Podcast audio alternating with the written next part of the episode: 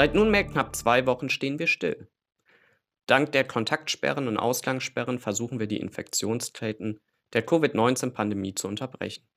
Für die meisten von uns ist dies eine gänzlich neue Erfahrung, da wir in den letzten Jahren durch schneller, höher, weiter als Motto nicht nur bei Kindergartenkindern Terminpläne und Stundenpläne auch für den Freizeitbereich gefunden haben. Nein, bis ins Erwachsenenalter geht es hinein, dass Sportvereine, Schützenvereine und viele andere soziale Verpflichtungen dafür sorgen, dass wir wahnsinnig viel unterwegs sind.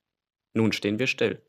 Nutzen wir die Zeit und überlegen uns, wie es eigentlich ist, mal wieder still zu stehen, sich nicht zu bewegen. Was nimmt man wahr, wenn man mit beiden Füßen, soweit man es gesundheitlich kann, auf dem Boden stehen bleibt? Oscar Wilde sagte schon mal, gar nichts tun, das ist die allerschwierigste Beschäftigung und zugleich diejenige, die am meisten Geist voraussetzt. Ich atme durch.